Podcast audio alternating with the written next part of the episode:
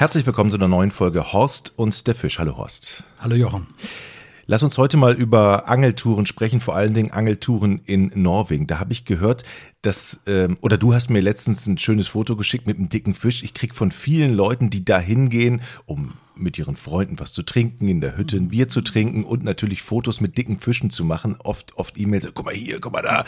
Was, was macht den Reiz dieser Norwegen-Touren eigentlich aus? Also erstmal muss ich ja sagen, was du, es sind ja dieses Jahr unheimlich viele Touren ausgefallen wegen Corona, nicht? Und ich hätte schon eigentlich fünfmal in Norwegen sein können und jedes Mal freust du dich und dann geht das immer wieder los und nun endlich ist Norwegen wieder offen und wir sind ohne Probleme da angereist und wir waren auf der Insel Froja, das ist äh, eine Nachbarinsel von der Insel Hitra.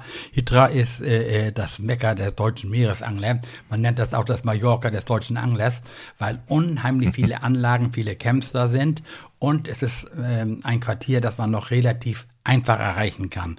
Also das heißt, du fährst mit der Fähre von Kiel nach Oslo und von Oslo dann nochmal mit dem Auto zehn Stunden auf diese Insel Hitra oder Froja und das ist so eine Fahrt, die man sich dann noch zutrauen kann. Alles, was weiter Norden ist, was auch wirklich interessant ist zum Angeln, ist natürlich schwieriger. Da fliegt man, nicht? Und wir haben eben da eine neue Anlage vorgestellt auf der Insel Froja und dann wahnsinniges Glück. Wir hatten ein super Wetter, was du, und dann mit Gleichgesinnten. Also das ist praktisch eine Männerrunde. Wir waren zu dritt und äh, sollten eben diese Anlage vorstellen. Und äh, das sind eben Holzhütten, also nicht mehr wie sie früher in Norwegen waren, da wo kein Schrank drin war, wo man sich erstmal Nagel in die Wand hauen musste, um seine Klamotten anzuhängen. Also das ist heute schon richtig komfortabel. Ne? Jede Küche ist komplett ausgerüstet mit Kochgelegenheit, mit Fernsehen, mit deutschem Fernsehen. Du hast auch mal schlechtes Wetter in Norwegen, dass du nur auf Bude sitzt und dann nicht rauskommst. Nicht?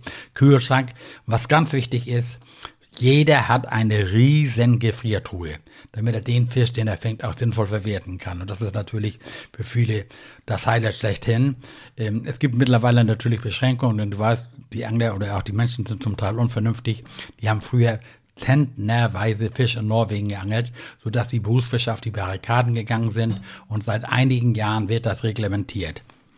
Das heißt, du kannst jetzt nicht unbeschränkt äh, Fische fangen und schon gar nicht mehr ausführen. Ne? Der norwegische Gesetzgeber, der ist da sehr radikal. Da gibt es jedes Jahr andere Gesetze und dann hieß das, das gibt ein Backlimit. Früher durftest du 20 Kilo äh, Fischfilet mitnehmen und noch einen Trophäenfisch. Das haben sie jetzt reduziert. Also zurzeit darfst du nur 18 Kilo Fischfilet mitnehmen und das auch nur zweimal im Jahr. Also dass nicht einer auf den Bolzen kommt, die fahren jede Woche. Es hat richtig Massentourismus gegeben. Jochen, ich habe in Anlagen geangelt. Da waren äh, Angeltrupps, die waren eine Woche da, dann wurde kam der nächste Trupp, war praktisch der Wechsel. Es wurde da rund um die Uhr gefischt und die haben die ganzen Truhen vollgeknallt. Die haben da teilweise, glaube ich, Fischgeschäfte oder ähnliches mitbeliefert. Und dass da der norwegische Fischer oder auch die äh, sauer waren, kann man verstehen. Also zur Zeit darfst du 18 Kilo Fischfilet mitnehmen, wenn du in einer zertifizierten Anlage bist. Du kriegst davor einen Fragebogen, den du ausfüllen musst, musst genau die Fischzahl, die du entnommen hast, äh, dokumentieren. Das wird auch kontrolliert. Und wenn du jetzt mal sagen, äh, so privat nach Norwegen fährst, dann darfst du eben nur den Fisch mitnehmen, den du selbst verzehren kannst, also nicht äh, diese 18 Kilo. Und diese 18 Kilo nimmt natürlich jeder Angler mit. Und ganz ehrlich, an einem guten Tag an einem guten Angeltag kannst du schon mal 18 Kilo Filet äh, äh, äh erreichen. Das heißt, ich, ich miete mir dann vor Ort nicht nur eine Hütte, sondern auch ein Boot. Es gehört generell zu der Hütteanlage ein Boot, was so mittlerweile sind die Boote auch komfortabel. Was ich bin ja schon in Norwegen gewesen, da hatten wir alte Dieselschnecken ohne Echolot, was du mit dem Zweitaktmotor war auch urgemütlich und bist rausgefahren und hast damals dann noch, was du so nach Nase, äh, äh, weil du kein Echolot hattest, was du hast Untiefen gesucht, wo du geangelt hast und heute haben alle alle technischen Hilfsmittel sind an Boot. Die meisten haben umgestellt. Es gibt jetzt überwiegend Aluboote, so in der Regel mit zwischen 80 bis 100 und 150 PS. Also die Leute, die nach Norwegen fahren, die legen ja auch mittlerweile schon Wert darauf, dass sie seegängige Boote haben. Was du, das ist also alles top. Der norwegische Wetterbericht ist super. Also wir leben natürlich, angeln da auf dem Meer und zum Teil im Atlantik. Und jeder Norwegen-Angler muss wissen, die großen Fische, die wirklich großen Fische, die wohnen draußen im Atlantik. Nee, man kann auch mal Glück haben, dass man im Fjord oder so mal einen großen Kapital oder einen schönen Fisch fängt. Und was, jeder träumt ja natürlich vom großen kapitalen Fisch. Aber der Fischreichtum in Norwegen ist noch schon immens. Ich meine, die haben in Südnorwegen mittlerweile auch äh, äh, ein Fangverbot für Dorsch. Auch da ist die Dorschkrise angekommen, also unten Südnorwegen, da so um Oslo die Region, da wird das reglementiert, da darfst du zum Teil gar keine Dorsche mehr fangen, aber ab irgendeinem Breitengrad darfst du natürlich deine 18 Kilo Fischfilet mitnehmen. Nun ist immer die Frage, was beißt? Ne, genau, was gibt's denn da eigentlich? Ja, also es gibt der Brotfisch ist in Norwegen, also zumindest so in ab Mittelnorwegen ist nach wie vor der Dorsch. Ne? Der Dorsch, der Seelachs, mittlerweile ein wahnsinnig interessanter Fisch ist der Pollack. Der Pollack wird auch als atlantischer Seelachs bezeichnet. Ich glaube, mittlerweile sind 70 Prozent aller Fischstäbchen werden Pollack sein. Also dieser Pollack ist wohl der Gewinner dieser äh, Energie, äh, dieser Erderwärmung, ne, und der vermehrt sich sehr gut. Und was für uns Angler eben interessant ist, dieser Pollack beißt in allen Wassertiefen und ähm, es ist natürlich auch ein Problem, was, so wie wir waren jetzt äh, zehn Tage in Norwegen, also mit An- Abreise. Und du fährst jeden Tag, wenn das Wetter gut ist, dann aus aufs Meer. Wenn du nur Glück hast, hast du schon am acht, ersten Angeltag 18 Kilo Filet. Ja, oder Pech, dann kannst oder du nicht Pech. mehr rausfahren. Nein, doch, du, du, fährst ja weiter raus zum Angeln. Ah, okay. Und dann versuchst du ja die Fische schonend zurückzusetzen. Aber wenn du jetzt in großer Tiefe angelst, was du und fängst Fische, die kannst du nicht mehr zurücksetzen, die sterben. Und dann musst du dir vorher Gedanken machen, was mache ich mit dem Fisch? Also wir fragen dann schon in der Anlage, oft sind ja auch Angler da, die nicht so erfolgreich sind, jetzt braucht ihr noch Fisch und wenn wir heute Abend reinkommen, wollt ihr Fisch haben oder so, dass man sich da drüber Gedanken machen muss. Du hattest mir gesagt, wenn die aus großer Tiefe ähm, hochgezogen werden, welche Tiefen sprechen wir dann? Du, also wir, die, wir angeln bis zu 200, 250 Meter Wassertiefe. Ne? Du musst wissen, Norwegen ist unter, äh, unter Wasser genauso wie an Land. Ne? Mhm. Du fährst raus, weißt du, und hast eine Wassertiefe von 10, 20 Metern und nach einer Minute guckst du auf Echolot und denkst, das Echolot ist kaputt. Das zeigt immer 180 Meter an. Nicht? Also das ist genauso bergig wie die norwegische Küste, ist das auch unter, unter, unter, unterm Wasser. Und nun hast du ja in jeder Anlage oder was, wenn du, guck mal, das sind ja betreute Touren. Ich habe jetzt einen Angelreiseanbieter, zum Beispiel Angelreisen Hamburg, mit denen mache ich sehr viel. Die haben das, das ist alles top organisiert, weißt du, du weißt auch genau, du kannst dich darauf verlassen, hast immer zertifizierte Anlagen. Und äh, äh, die haben natürlich Seekarten dabei und vor Anlage ist auch meistens jemand, ein Anlagenbetreiber, der dir sagt, da und da ist es gut was. Und wir suchen im Meer immer nach Untiefen. Ne? Zum Beispiel da, wo wir waren, waren wir auf dem Örneklacken, nennt sich das, das ist eine Untiefe draußen im Atlantik, die kennt jeder Hydra-Angler, kennt die, bei gutem Wetter fahren da alle hin. Ne? Das ist ein sehr, sehr äh, giebiges Fischgebiet, Fischgebiet. Das musst du dir vorstellen, das sind Unterwasserberge, was du, du hast auf 200 Meter und auf einmal hast du 13 Meter oder 15 Meter. Und um diesen Berg, um diese Berge stehen immer der Futterfisch. Der Futterfisch ist in der Regel kleine Seelachse. Das sind, also du glaubst manchmal, das Echolot ist kaputt. Der schlägt einfach nicht mehr durch. Das sind Seelachsschwärme unvorstellbar an diesen Untiefen. Ne? Das bedeutet, es ist relativ einfach.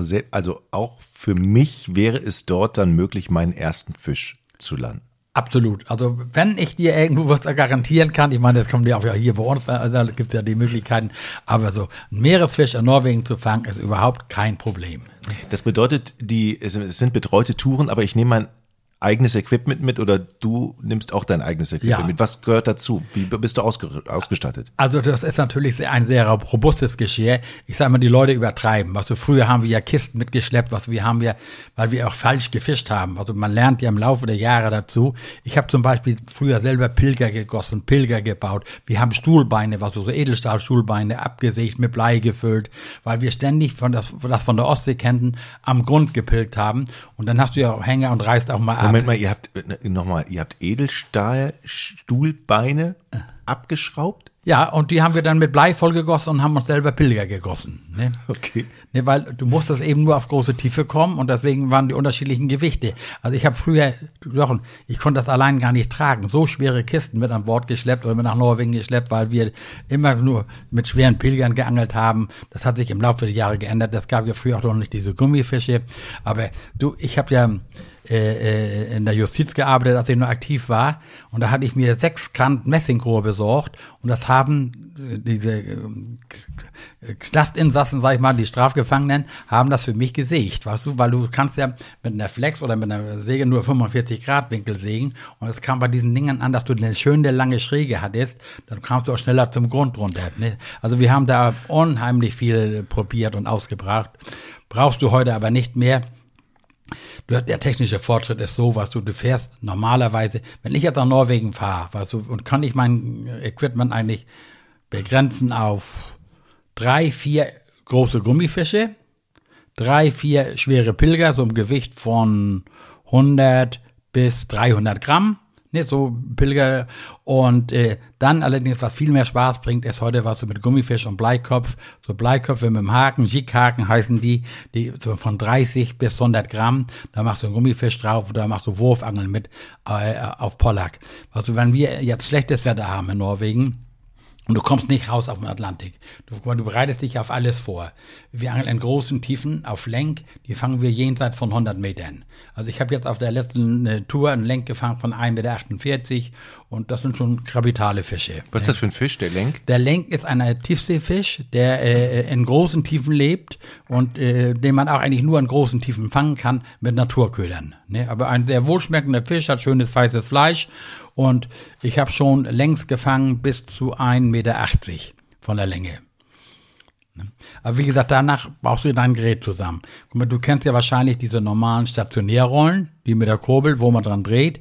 Und dann gibt es eben Multirollen, was du Links- und Rechtshandmodelle, mhm. da gibt's ja alles. Aber die haben die direkte Kraftübersetzung. Und zum Fischen in diesen großen Tiefen gibt's mittlerweile auch Elektrorollen.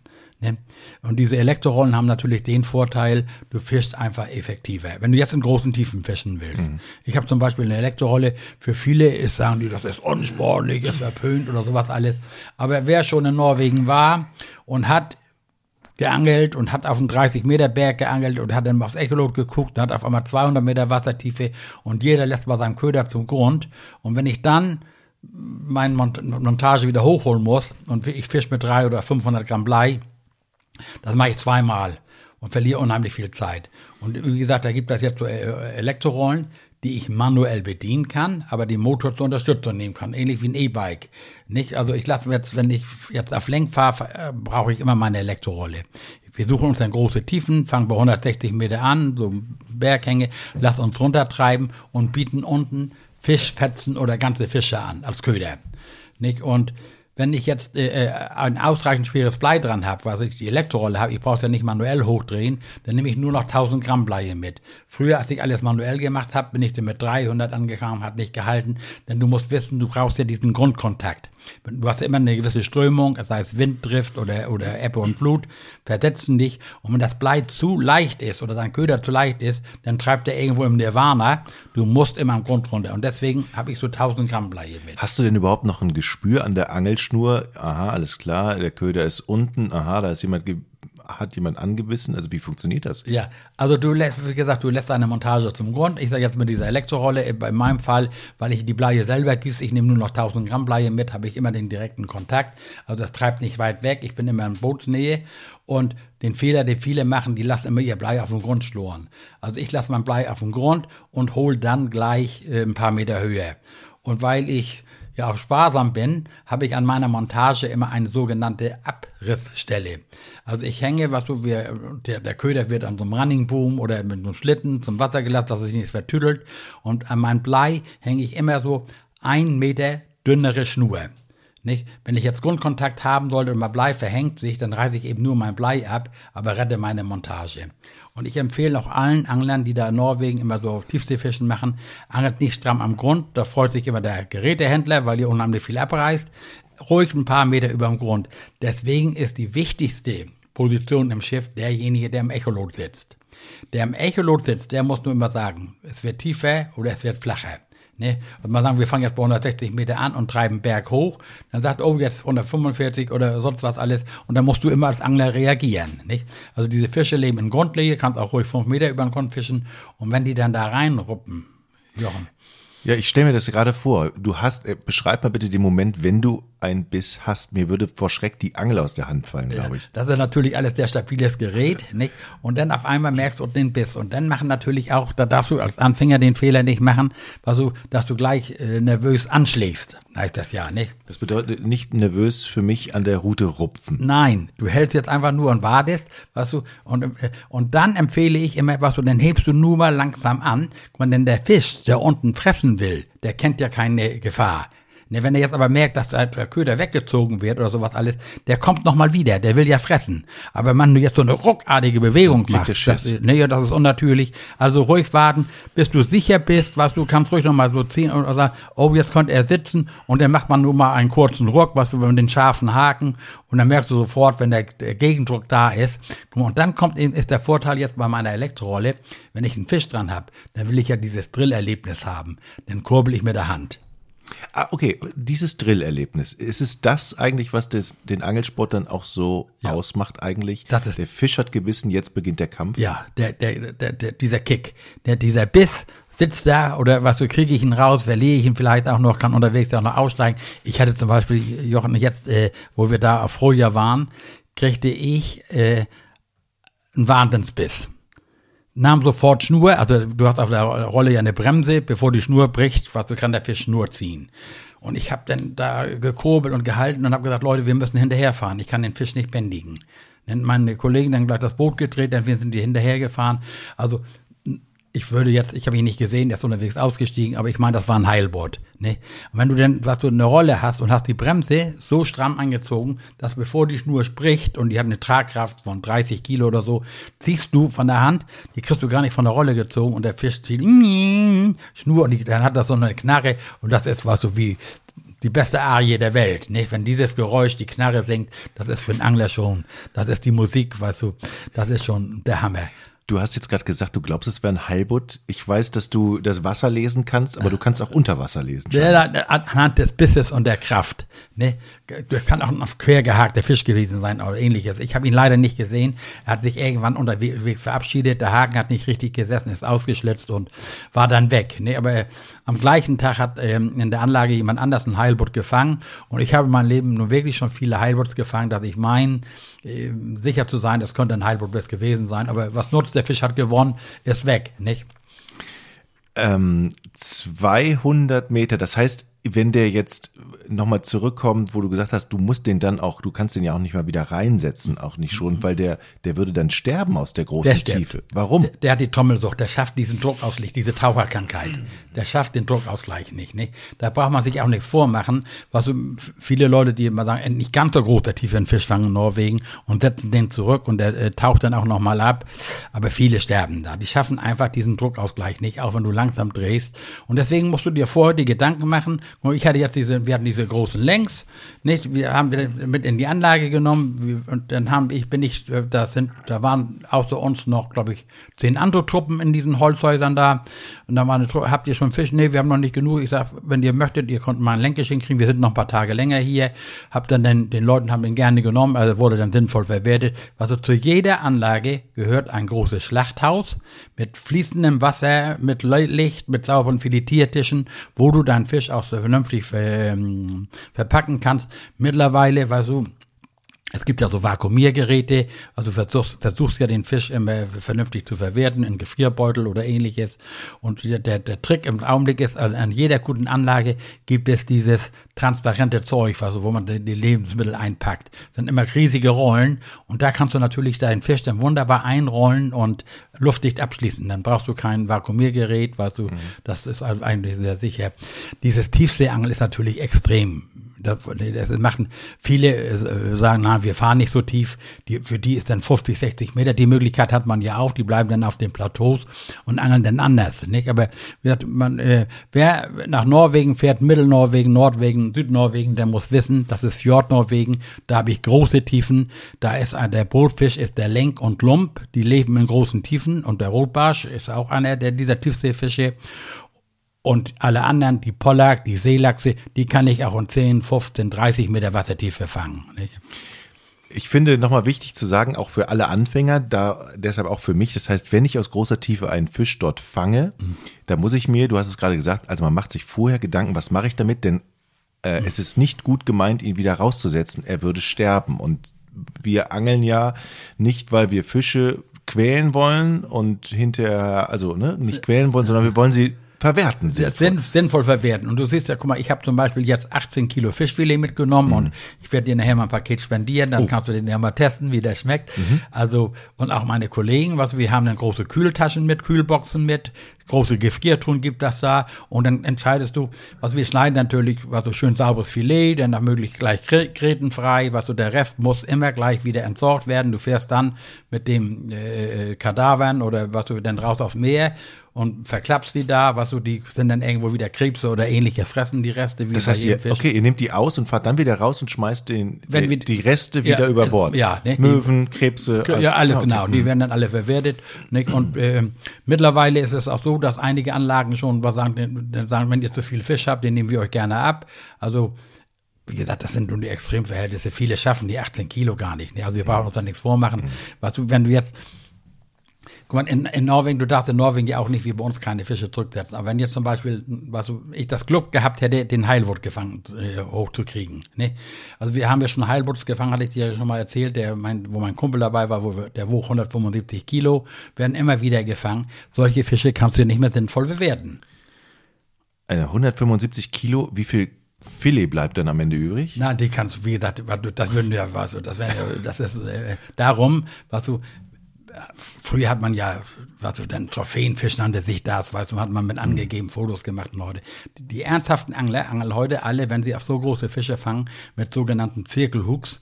Das ist ein Haken, wo die Spitze nach innen gebogen ist. Mhm. Das hat den Vorteil, diese Haken, die sind übrigens in der USA Vorschrift, hängen immer im, in der Baulspalte des Fisches. Nicht? Und dieser Heilbutt überlebt das. Ne, der kann in allen Tiefen leben, der hat auch diese Trommelsucht nicht. Wenn du jetzt den Fisch, so einen Riesenfisch fangen solltest, freut sich natürlich jedes Anglerherz, nicht? Dann bleibt wird der Außenbords, das, der, der Fisch, der Heilbutt, wenn du ihn müde gedrillt hast, das heißt, du holst ihn an Boot ran, nicht? dann, oh, oh, die Spannung am Boot ist ja groß und sowas alles, dann hast du die Chance, da bleibt man einen Augenblick ruhig liegen, was du, dass man dann fixiert ihn dann so ein bisschen, dass man den Haken lösen kann und lässt ihn dann wieder schwimmen. Mhm. Nee, das ist erlaubt, aber. Ja. Das ist erlaubt, ja, ja, ohne weiteres. Du kannst ja im Vorhinein nicht bestimmen, du angelst jetzt, weißt du, wie viel, weißt du, ich habe zum Beispiel einen Heilbutt gefangen, weißt du, wir haben auf Dorsch geangelt und wir wollten Stellungswechsel machen, ich drehe meinen Köder hoch, weißt du, und auf einmal im Mittelwasser knall, was bums, ging die Reise los, weißt du, der Fisch hat Schnur von der Schnur gerissen und alles. Da hat er ein Heilbutt gewissen, ist natürlich das Highlight schlechthin für jeden Angler, also jeder Norwegen-Angler, der nach Norwegen fährt, träumt davon, ein Heilbutt an der Angel zu haben. Und es gibt ja auch auch Heilbutt, die wiegen 30 Kilo und 25 Kilo. Hat, die haben ein Mindestmaß, ich glaube, von 80 Zentimetern. Die, alles darunter musst du wieder zurücksetzen. Und dann ist es so ein wunderbarer Speisefisch, den du auch gut verwerten kannst. Wenn jetzt aber einer so ein richtig kapitaler Fisch beißt, dann den musst du dann einfach wieder zurücksetzen. Das macht heute auch fast jeder, nicht äh, Angler. Ja, weil 175 Kilo Stich, der ist ja gigantisch, aber den hebst du auch nicht mehr an. Den kriegst du nicht mehr, nein, den, den hältst du äh, äh am Boot. Dann gibt es eben Möglichkeit, du hältst ihn dann vielleicht mit einem Gaff oder so, was du am Boot, dass du eben den Haken lösen kannst und der überlebt das auch. Nicht? Also da gibt's äh, keine Probleme. Ne? Was würdest du, was sind denn jetzt deine Tipps für mich als Anfänger? Angenommen, ich fahre zum ersten Mal da hoch. Was, worauf sollte man dann achten? Ja, also wie gesagt, also du musst dann erstmal wissen, was so, wo fahre ich hin? So die meisten, die das erste Mal nach Norwegen fahren, die fahren vielleicht nach Südnorwegen oder in die Region Bergen, nicht? Das ist natürlich Fjordnorwegen, das ist ein Tiefseerevier. Aber ich würde dir dann sagen, nimm eine stabile Bootsroute mit, was so, so ein paar Pilger, äh, und dann gibt es ja diese Paternoster, weißt du, die mit fünf Haken, äh, das äh, äh, würde ich dann begrenzen auf zwei Haken und dann ist der Brotfisch da Seelachs, den du an jeder Untertiefe fangen kannst, auch zwischen 30 und 60 Meter. Dann nimmst du nur deinen Pilger, da muss man sagen, bis 200 oder 300 Gramm, das ist auch noch handelbar. Ne? Du musst ja am besten, du arbeitest mit dem Gerät den ganzen Tag, wenn die schwerer werden, bin es kein Spaß mehr. Die lässt du dann eben in Grundnähe sacken, hast ein oder zwei Beifänger darüber und machst dann so Pilgbewegung. Dann fängst du in der Regel deine Dorsche, vielleicht mal einen Pollack und Seelachse. Nicht? Und diese Seelachse, die machen richtig Rabatt, aber äh, mittlerweile würde ich dir raten, nimm ein paar Gummifische mit. Also es gibt Gummifische bis 600 Gramm, in so einem Bleikopf gibt es alle möglichen Sorten. Ein Gummifisch so zwischen 200 bis 300 Gramm, weißt du, den lässt du nur in Grundnähe und drehst ihn langsam wieder hoch. Ne, da weist alles drauf. Nicht? Und dann nimmst du eine sogenannte Spinnrute mit, die man hier vielleicht zum Hechtangeln oder zum Zanderangeln nimmt. Damit wirfst du dann gezielt auf Pollack. Du siehst, wenn du jetzt in Norwegen bist, ich sage ja, Norwegen ist unter Wasser genauso wie an Land, das sind überall Berge, flache Berge und überall, wo das Wasser sich so bricht, weißt du, wo Schaum ist, da lauern diese Pollacks in diesen Kelbwäldern. Ne? Und der Pollack ist für mich im Augenblick der Sportfisch schlechthin. Dann nimmst du ähnlich wie beim Zanderangeln, hast du einen Bleikopf, ein Gummifisch drauf, 10, 12, maximal 15 Zentimeter, so ein Bleikopf 30, 40, 50 Gramm, den wirfst du rein in diese brodelnde äh, Gischt und dann drehst du die Hute rein, weißt du, und dann, wenn der Vorteil ist, du hast ja bei diesem Bleikopf nur einen Einzelhaken, kein Drilling, wenn du jetzt an so einem Kelbblatt mal hängen bleibst, das kannst du schön durchziehen. Und dann kommt dieser Biss. Manchmal beim Rausheben, was du am Boot, wenn du schon neu werfen willst, die sind dann teilweise wie Hunde und dann, das ist ein brachialer Biss, der nimmt dir Schnur von der Rolle und er macht richtig ein paar Fluchten und den kannst du dann wunderbar verwerten. Also das ist so, das ist für mich im Augenblick das Highlight schlechthin, also diese Pollack-Angelei in Norwegen. Ne?